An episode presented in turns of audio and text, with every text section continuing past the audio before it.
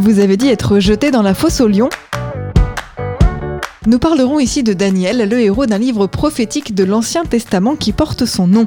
La place nous manque pour raconter le détail de la vie de cet Israélite ayant vécu à Babylone à l'époque de Nabucodonosor, mais l'épisode de la fosse au lion mérite d'être rappelé car il a donné naissance à une expression du parler courant.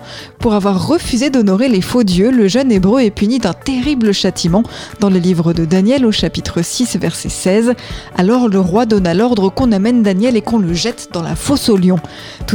Protégé par Dieu qui empêche les fauves d'agir, Daniel est sauvé alors que ses bourreaux sont précipités dans la fosse et sont dévorés. La formule s'emploie quand un individu doit faire face seul à une foule hostile. Extrait du livre Expression biblique expliquée de Paul Desallemands et Yves Stalloni, paru aux éditions Chênes.